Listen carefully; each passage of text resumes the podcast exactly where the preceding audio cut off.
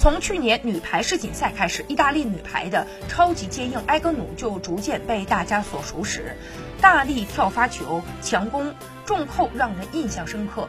新赛季，他将离开诺瓦拉，加盟科内利亚诺。谈到目前的对手，埃格努也提到了中国女排。他说，目前来看，交过手的这些队伍，中国是一支强队。对于明年的东京奥运会，埃格努直言不会目标直指金牌。对于未来是否会在中国俱乐部这一问题，他说做决定之前会慎重的考虑。如果是一支优秀的队伍，可以给我带来很多的优势，那么我是愿意考虑来中国打球的可能的。